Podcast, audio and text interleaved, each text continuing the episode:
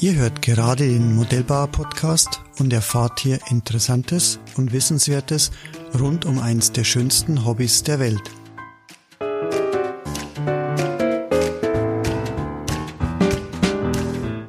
Mein Name ist Rainer Hacker, ich bin Chef und Gründer der Hacker Motor GmbH, aber vor allem bin ich seit über 40 Jahren Modellbauer und Modellflieger. Herzlich willkommen zum Tech Talk diese Woche. Diese Woche stellen wir die Lua-App auf den Yeti Duplex-Sendern vor und ja, wie immer unser Gast, unser Mitarbeiter hier ist Uwe Nesen. Uwe, unser Yeti-Spezialist. Hallo, grüß dich. Ja, hallo, grüße euch alle. Ja, Uwe, die Lua-App ist ja doch jetzt schon einige Zeit hier am Markt und verfügbar für den Yeti-Sendern es kommen immer, immer mehr Fragen dazu auf und ja, wollen wir heute mal ein paar Fragen der Kunden aufnehmen und äh, du wirst uns die sicherlich beantworten können. Uwe, zu dir, glaube ich, brauche ich nicht mehr viel sagen. Dich kennt man schon aus den Podcasts oder viele Leute kennen dich auch, wenn sie anrufen. Du bist wirklich auch schon sehr, sehr lange Modellflieger. Bei uns auch sehr lange hier im Unternehmen schon. Bist am Telefon, der technischen Hotline, berätst die Kunden. Bist Modellflieger, Modellbauer und hast natürlich den direkten Draht auch zu Yeti, zu den Entwicklern, zu den genau. Softwareingenieuren. Also wenn wenn jemand weiß, dann du. Dann hoffentlich ich, ja. genau und ja, ich würde mir sagen, Uwe, ich frage einfach ganz äh, einfach, was ist Lua? Ja, Lua ist ähm, eigentlich eine Programmiersprache oder eine Möglichkeit zu programmieren. Das ist auch nicht speziell für Yeti-Sender erfunden worden, sondern da hat sich äh, eine Community gebildet, die das als Open Source Projekt macht. Das wird auf verschiedensten Rechnern und im Internet praktisch äh, verwendet, um spezielle Funktionen darzustellen oder zu ermöglichen. Und dieses Lua äh, oder das Wort Lua kommt wohl aus dem Portugiesischen, glaube ich, bedeutet da irgendwie sowas wie Mond und das zeigt die Sache schon, der Mond kreist um die Erde. Also das ist praktisch irgendwas, was um die Hauptsache drumherum funktioniert, fungiert und äh, Funktionen oder in unserem Falle sind es oft Darstellungen auf dem Display. Also Lua ist jetzt nicht irgendwas, was speziell für Yeti oder für die Duplex-Sender entwickelt wurde, sondern Lua ist eine äh, Programmiersprache, die von vielen, vielen anderen auch verwendet wird und erstmal völlig unabhängig von Yeti ist. Ganz genau, mhm. ganz genau. Also das ist wirklich ähm, eine Programmiersprache für viele Geräte und, und Funktionen und äh, Yeti hat ähm, oder der Programmierer von Yeti hat die Möglichkeit geschaffen, um das auch in den Sendern aufzunehmen, damit man irgendwelche Funktionen, welche ursprünglich gar nicht vorgesehen waren, ähm, möglich machen kann. Also wir erweitern damit das, das Spektrum dieser Anlagen unheimlich und ähm, ich kann mir da äh, zum Beispiel ganz tolle Displays formen, da kommen wir ja gleich noch drauf. Ähm, diese Darstellung oder diese Möglichkeit, Lua-Apps zu nutzen, ist äh, nach meinem Wissen auch relativ einzigartig bei Fernsteuersendern und ermöglicht wirklich den, den Leuten, den Kunden, ähm, tolle, tolle Darstellung zu nutzen. Oder auch, wenn jemand jetzt eine, Sensoren, eine Sensorik entwickelt, kann er praktisch die Darstellung auf dem Display speziell für seine Sensoren gleich mitliefern. Ich stelle mir das so vor wie beim Mobiltelefon. Also es ist wirklich eine App, die drauf läuft. Ähm, die kann vom Hersteller selber sein, sprich Yeti bietet solche Apps an, die da laufen, aber auch äh, Dritte, die das programmieren und auch online stellen und so weiter. Auch wir haben unsere Apps oder unsere Erweiterungen dazu. Also es ist wirklich wie beim Mobiltelefon. Ich kann mir dann das runterladen und installieren und das läuft quasi dann auf der Oberfläche. Richtig, ganz genau mhm. richtig. Das sind praktisch, ähm, Yeti hat ein paar gemacht von diesen Apps, die sind ganz toll. Es gibt aber viele begeisterte Yeti-Flieger, die auch bisschen Programmierkenntnisse haben. Ich muss ja auch sagen, ich bin jetzt kein Programmierer und ich bin auch kein äh, Computerspezialist sondern bin da mehr der Modellflieger und, und, nutze das ganze Zeug. Bin froh, dass ich, wie meist die anderen, ich bin froh, dass ich das am Laufen halte. Nein, ganz so schlimm ist nicht. Aber ähm, ich nutze das und finde da auch immer mehr und mehr Gefallen dran. Mhm. So wie unsere Kunden und Piloten draußen auch, mhm. die dann sagen, boah, mein Nachbar auf dem Flugplatz hat gesehen, was habe ich für eine tolle Darstellung, sowas möchte er auch. Und da haben wir natürlich die Möglichkeit, alles Mögliche darzustellen, was es mhm. vorher gar nicht gab. Uwe, auf welchen Sendern läuft es oder kann ich diese Apps installieren?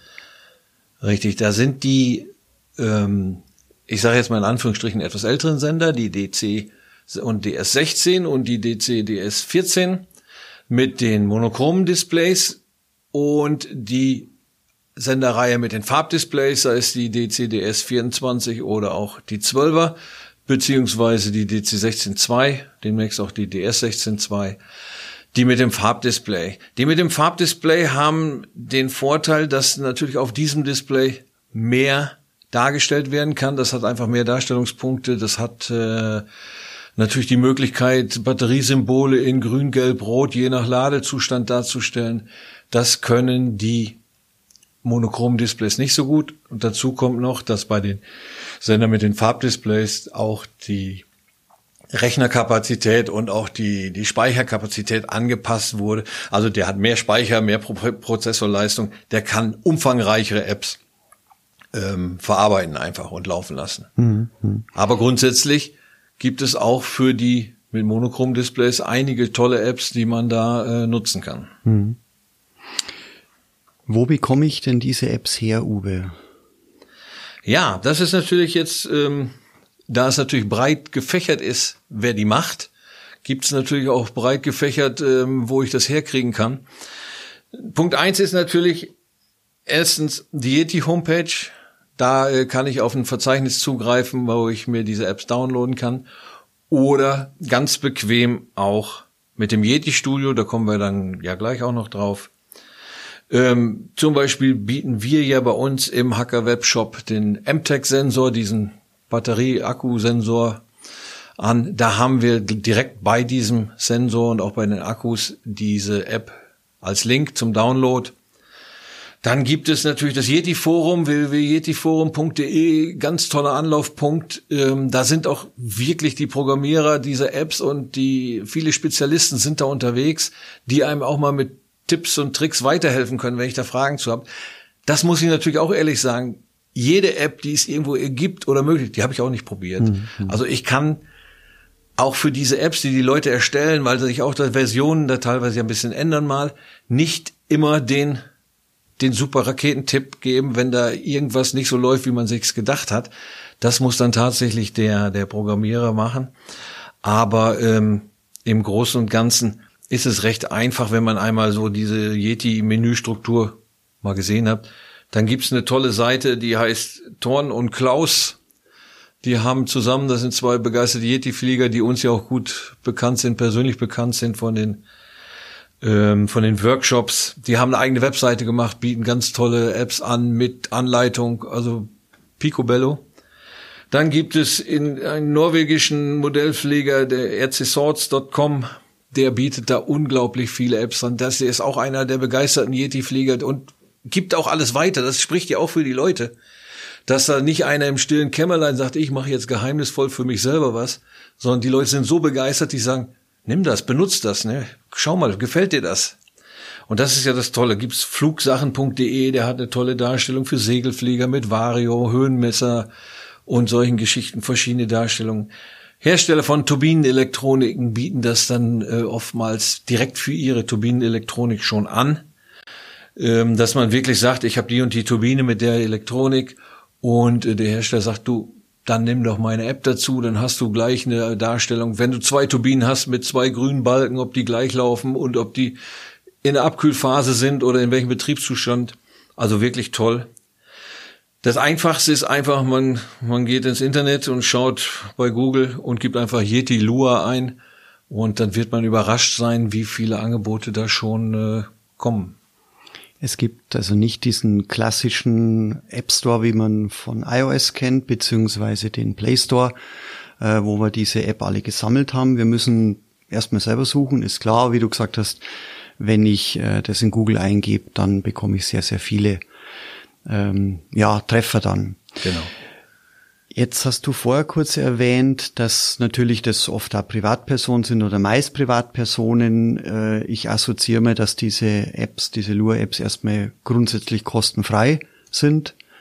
Äh, weiß nicht, ob's, weißt du, ob, ob man irgendwelche käuflich auch erwerben kann oder oder muss oder ist Ich glaube nicht. Ich glaube, dass jeder ähm, das wirklich, wie ich gesagt habe, schon hm. so begeistert ist und ja. das kostenfrei zur Verfügung stellt. Mir ist überhaupt nicht bekannt, dass jemand Geld dafür nimmt. Hm.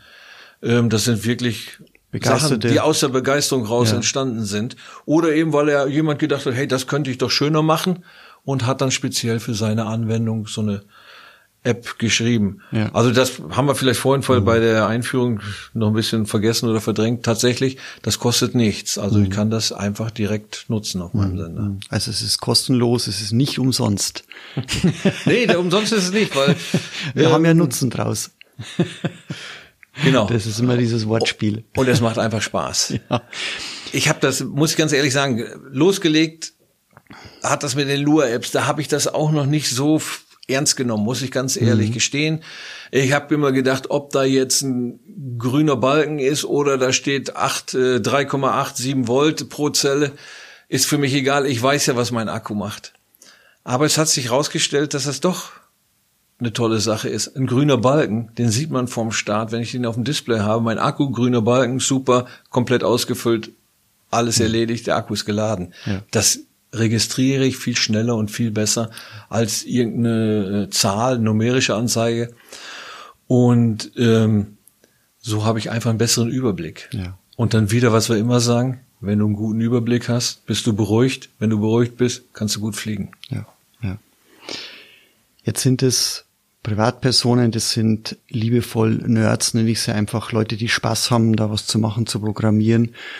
Uwe, ich als Modellpfleger, ich habe jetzt einen Chat in der Luft. Ähm, wie, wie, wie sicher ist nach wie vor der Betrieb der Anlage, wenn so eine App von, von einer Privatperson programmiert wird und so?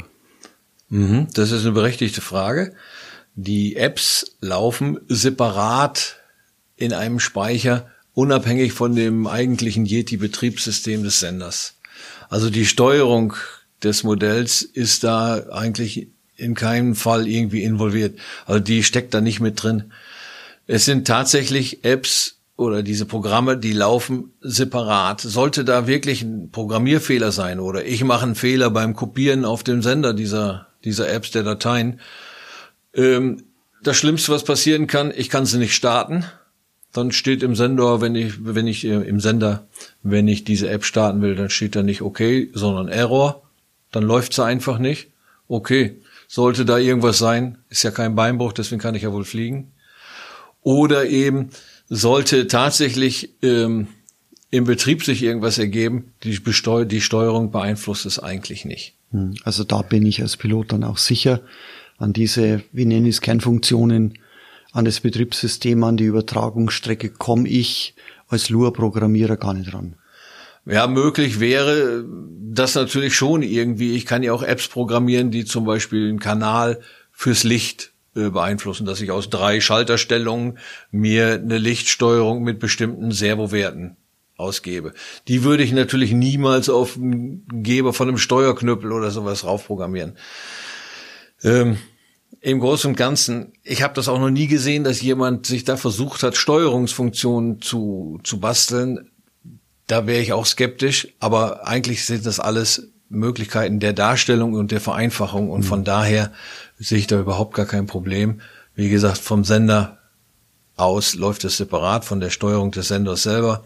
Sollte irgendwas mit der App sein, die den Prozessor zu stark auslastet, gut, dann läuft sie einfach nicht mehr. Mhm. Und das Schlimmste wäre, die eine Anzeige geht halt nicht. Aber ja. deswegen, da kann man ja mit leben. Aber die, die Jungs, die das programmiert haben, sind da wirklich total äh, umtriebig und, und, und haben da selber Bock dran, das, das laufen zu lassen. Mhm. Und da ist gerade da im Yeti-Studio, ach, im, äh, Entschuldigung, im Yeti-Forum ist das natürlich ein super Anlaufpunkt, mhm. dass man sich da direkt mit diesen Spezialisten dann auch mal unterhalten kann. Auch wenn man ja sagt, kannst das nicht erweitern um den und den Sensor. Wenn er da Sinn drin sieht, wird er sicherlich machen, wenn er sagt, gut, ich habe diese Woche keine Zeit, vielleicht nächsten Monat, ist das ja auch okay. Ja, ja. Also das ist schon mal beruhigend.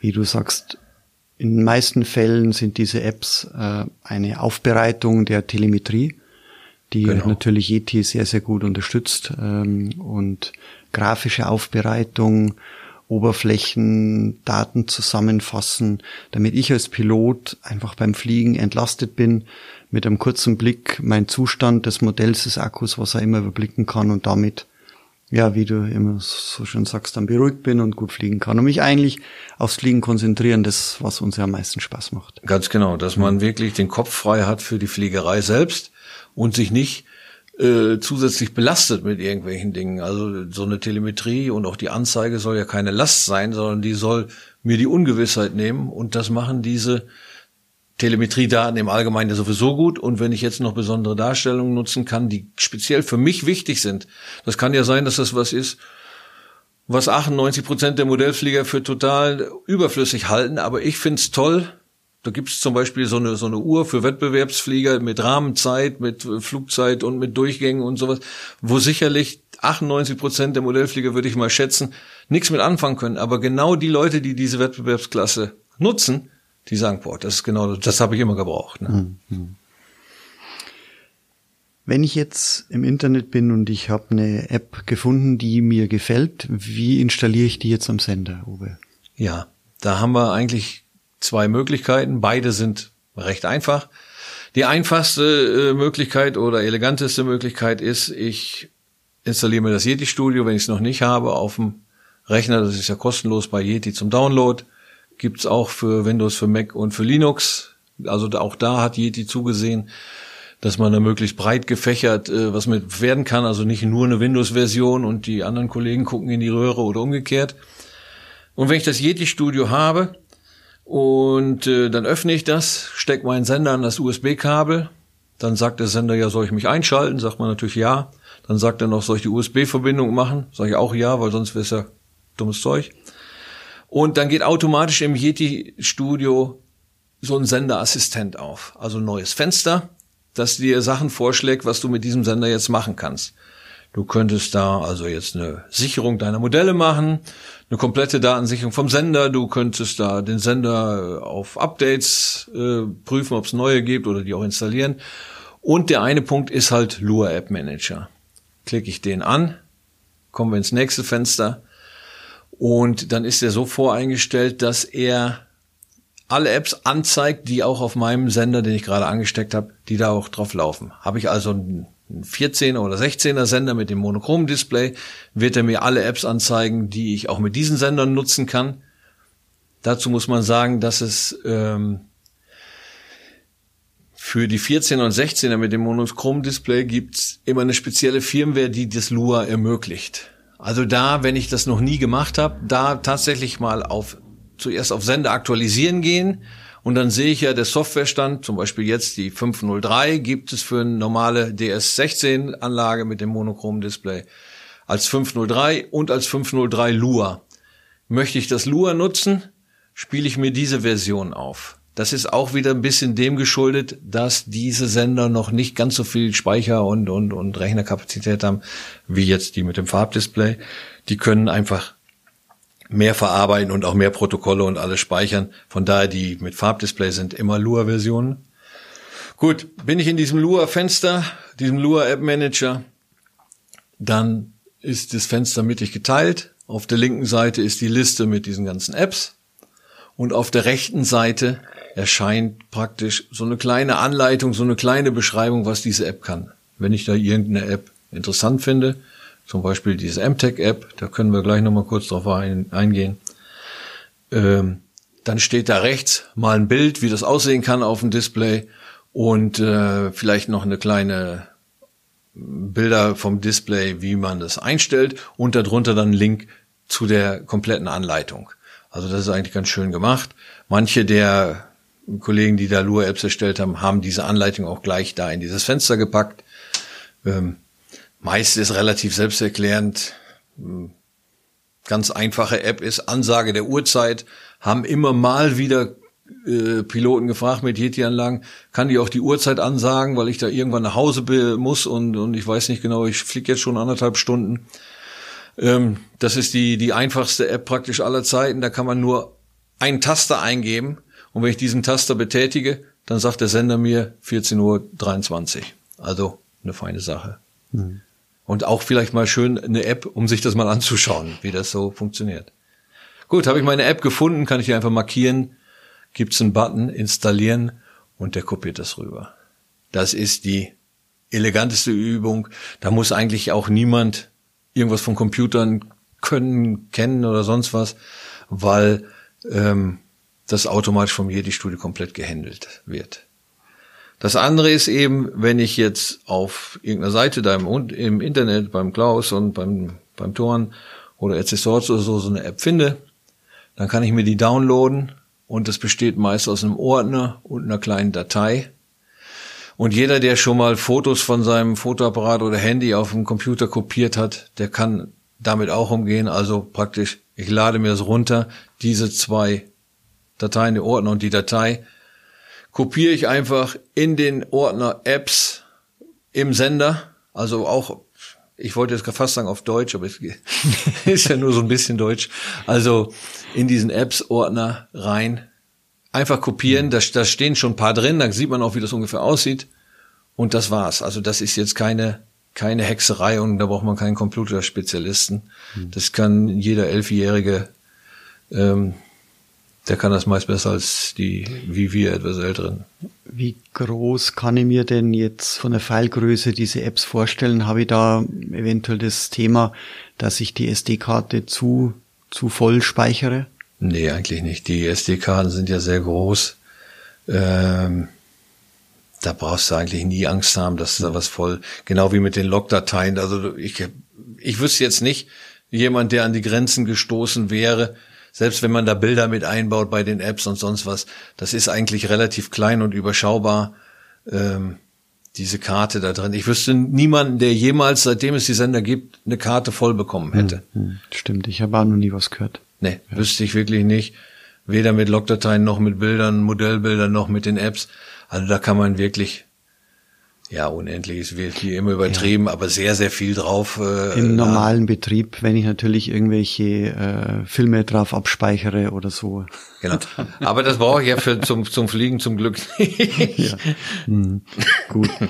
Jetzt haben wir diese App auf dem Sender, auf der SD-Karte. Das heißt, beim nächsten Mal einschalten kann ich dann diese App auch aktivieren.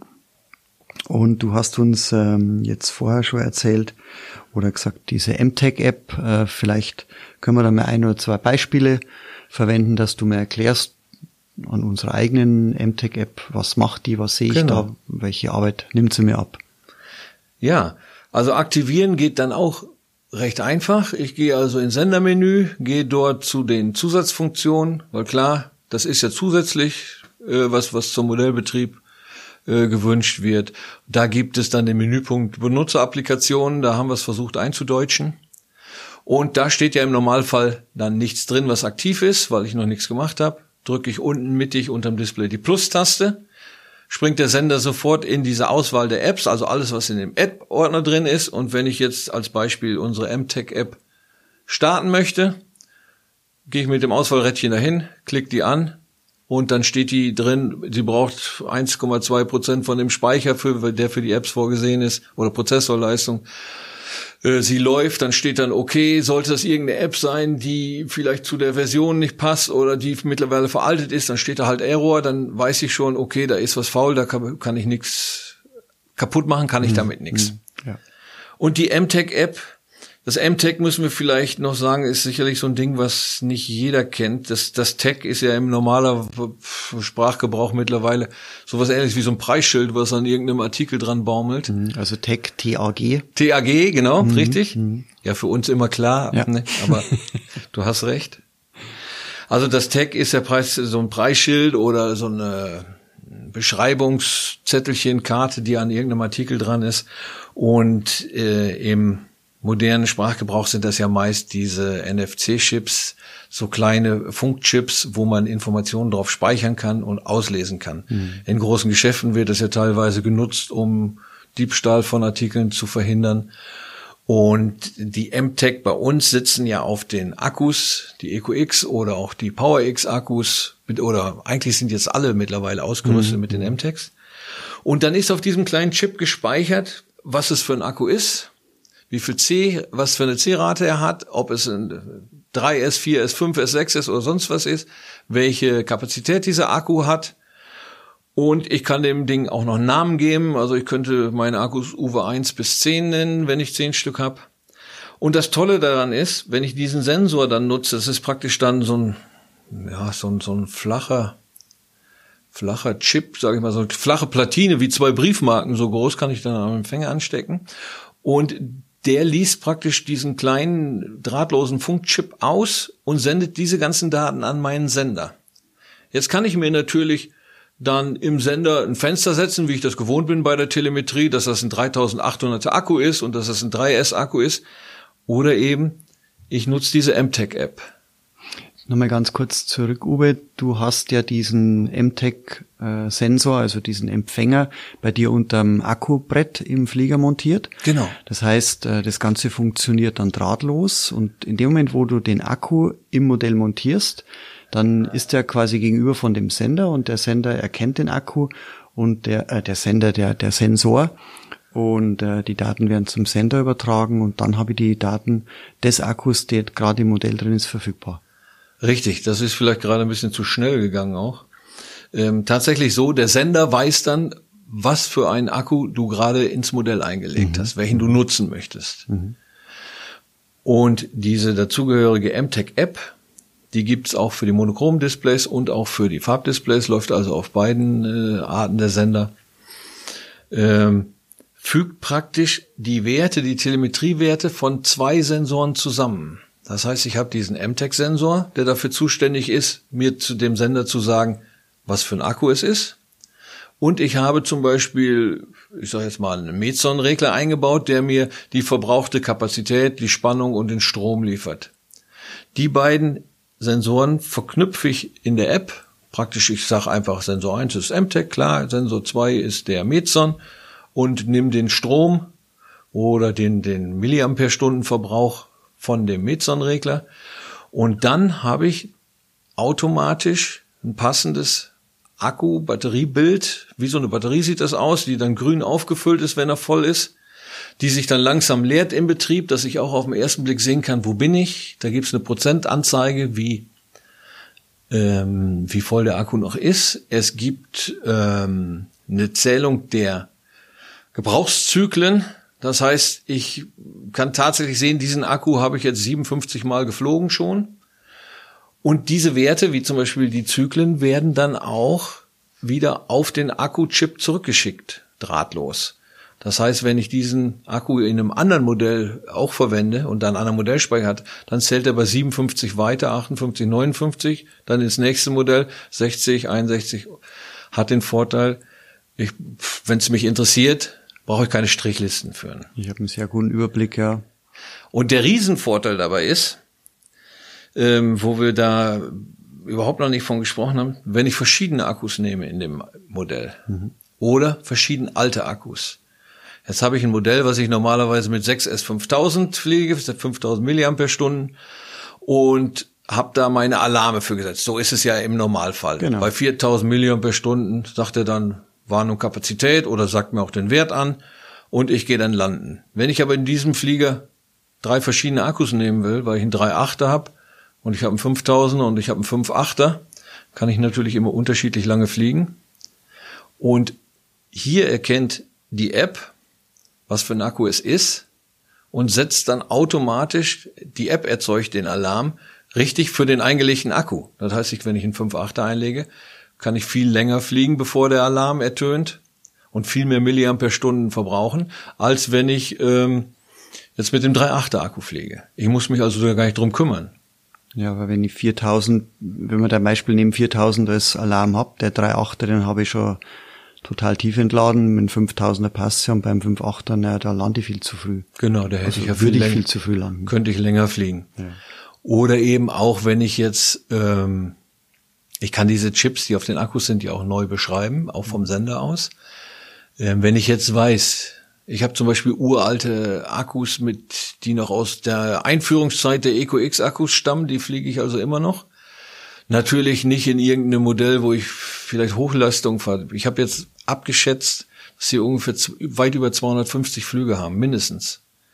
Irgendwann habe ich aufgehört zu zählen, einfach weil ich keine Lust mehr hatte. Aber die Akkus gehen noch und für scalemäßiges Rumfliegen mit unserem unserer Carbon Cup hm. sind die immer noch mehr als gut. Wunderbar. Die haben nur nicht mehr ganz die Kapazität. Also da habe ich dann einfach den Wert auf den Akku neu geschrieben. Ich habe einfach gesagt, du bist kein 5000 Akku mehr, du bist vielleicht jetzt ein 4500er Akku. Dann ähm, stellt sich dir der Alarm einfach automatisch ein, wenn ich diesen Akku einlege. Ist natürlich ein Riesenvorteil. Du kümmerst dich einmal um den Akku und, und setzt die Werte da neu und dann musst du um nichts mehr kümmern. Dann kannst du ihn verwenden wie einen neuen auch. Und sämtliche Warnungen, Alarme und so weiter werden genau. automatisch angepasst. Selbst wenn ich im Wechsel sechs Akkus am Tag verfliege mit dem Modell und die sind alle unterschiedlich, könnte ich alles automatisch machen lassen. Die Alarme werden automatisch gesetzt. Dieses Batteriesymbol zeigt automatisch voll an bei dem entsprechenden Akku oder eben entleert auf 30 Prozent. Dann wird er langsam gelb, dieser Akkubalken, und dann wird er irgendwann auch rot. Ist eigentlich eine, eine echt klasse Sache. Und auch wieder, entlastet mich. Ich mhm. muss mich um nichts kümmern. Ich habe es einmal sauber eingegeben und schon ähm, bin ich da, ja, was soll man sagen, einfach fein raus. Mhm. Ich, ich schaue da gar nicht mehr nach. Ja, ja.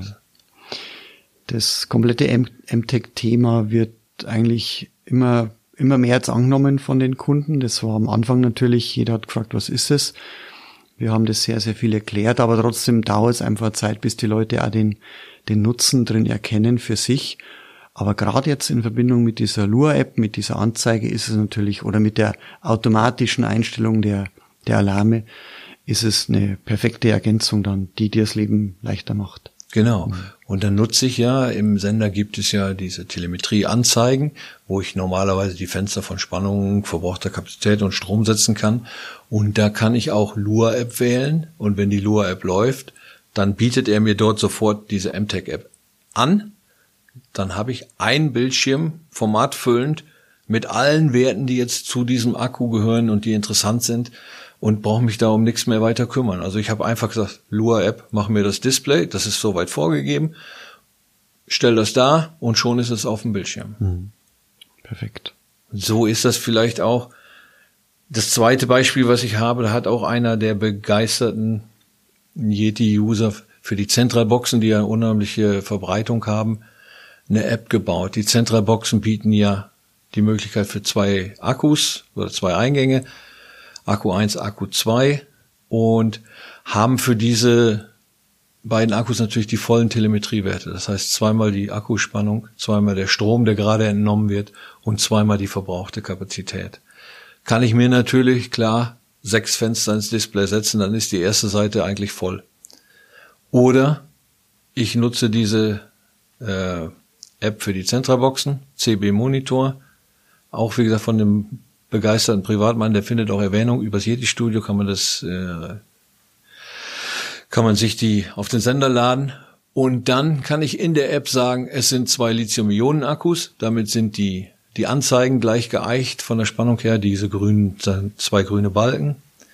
Und ich habe dann, wenn ich das ins Display setze, ein Fenster mit allen sechs Werten und zusätzlich zwei grüne Balken, so dass ich wirklich vom Start sehen kann, wenn die beiden Balken grün ausgefüllt sind. Super. Brauche ich die Einzelwerte mir gar nicht mehr anschauen. Und je nach verbrauchter Kapazität zählen diese Banken, äh, Balken langsam runter und werden dann auch irgendwann gelb und rot. Also auch eine tolle äh, Geschichte, um das schnell und sicher zu erfassen, was da steht. Ja, wichtig. Mit einem Blick äh, einfach die Sicherheit nochmal checken. Genau, weil gerade sagen wir jetzt bei einem größeren Modell habe ich ja vielleicht die Höhe noch drauf, bei einem Verbrennermodell vielleicht noch den Tankinhalt, den ich verflogen habe. Und wenn ich dann noch sechs Fenster für nur für meine beiden Empfängerakkus da setze, ist natürlich ein Fenster viel schöner, wo alle Informationen drin sind. Und die kann ich auch noch auf einen Blick sehen. Das mhm. ist also schon eine coole Geschichte. Ja, es gibt wirklich sehr, sehr viele Anwendungen schon. Du hast ja erklärt, wie man die findet. Auch die Installation der Apps ist denkbar einfach. Wenn jemand USB-Kabel einstecken kann, auf der einen Seite den Sender, auf der anderen Seite den PC und mit der Maus umgehen kann, dann kriegt er das hin. Genau. Und macht einfach dann auch noch mit den Nutzen der Telemetrie und die Verknüpfung von verschiedenen Sensoren, wie du vorher gesagt hast, zum Beispiel äh, des MTech-Chips und, und der Telemetrie des Meson-Reglers äh, unendlich leicht, bietet eine grafische, eine sehr, oft eine sehr schöne grafische Darstellung und ja, erleichtert uns einfach das Fliegen ungemein. Jetzt haben wir gerade in Vorbereitung auf, auf diese Folge auch mit unserem Marco nochmal gesprochen. Vom Marco haben wir auch eine Podcast-Folge, ein Team Talk, unser ITler.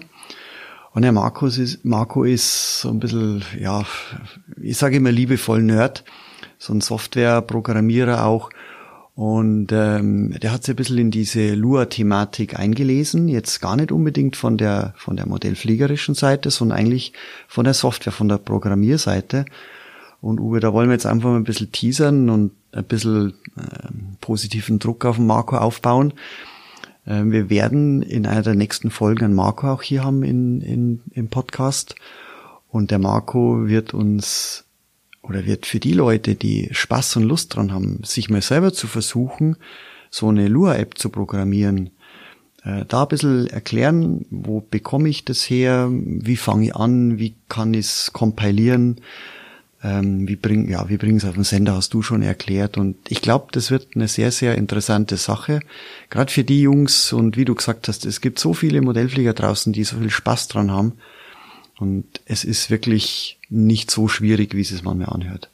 Genau, die äh, Hinweise der für die die Lua-Programmierung findet man auch auf der Yeti äh, also yetimodell.com, Modell mit einem L, internationale Schreibweise.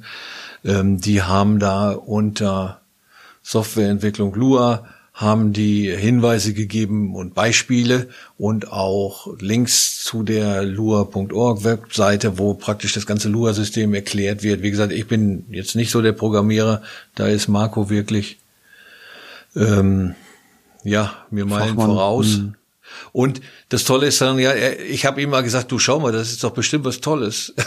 Und er war auch ein bisschen skeptisch und jetzt hat er sich das äh, tatsächlich angeguckt und er sagt, boah, da sind ja tolle Sachen möglich. Also das ist ja super und er kann es auch für andere Bereiche nutzen.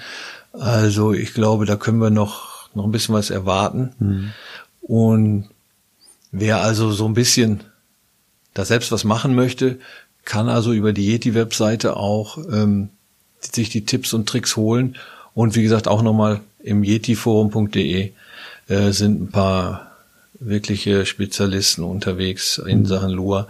Und da kann ich dann auch selbst Sachen machen oder Anregungen oder ich kann die fragen, wie kann ich diese App modifizieren, dass sie für meinen speziellen Wettbewerbsdurchgang irgendwie passt oder weiß der Teufel, was ähm, ich da darstellen möchte, ist schon wirklich cool. Und das richtig Tolle daran ist, dass wenn man den Sender dann in der Hand hat, und man hat keinen Standardbildschirm, sondern einen komplett selbst konstruierten Bildschirm. Da muss man den dem Thorn und den Klaus mit ihrer Webseite auch nochmal ganz dickes Dankeschön. Die haben uns auch bei der MTech-App geholfen.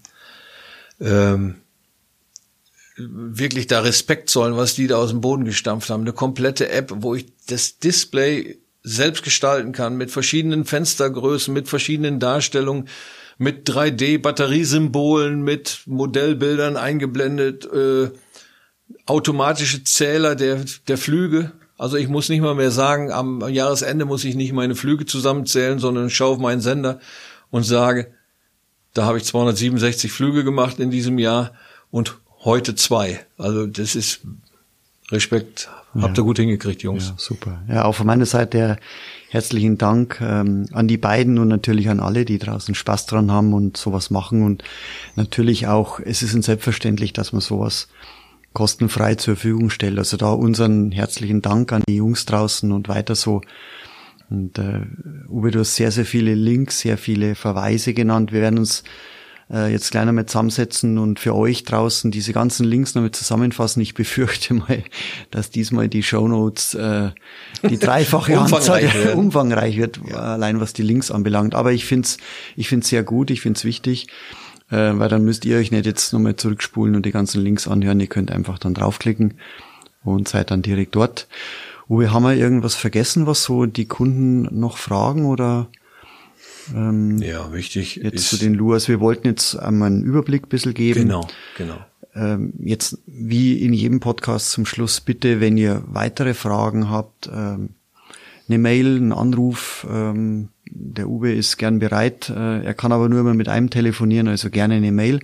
Wir haben, wie gesagt, noch andere Kollegen hier, die auch sehr, sehr fit sind. Der Marco, der Florian, der Andi, Christoph und so weiter, die euch gerne helfen.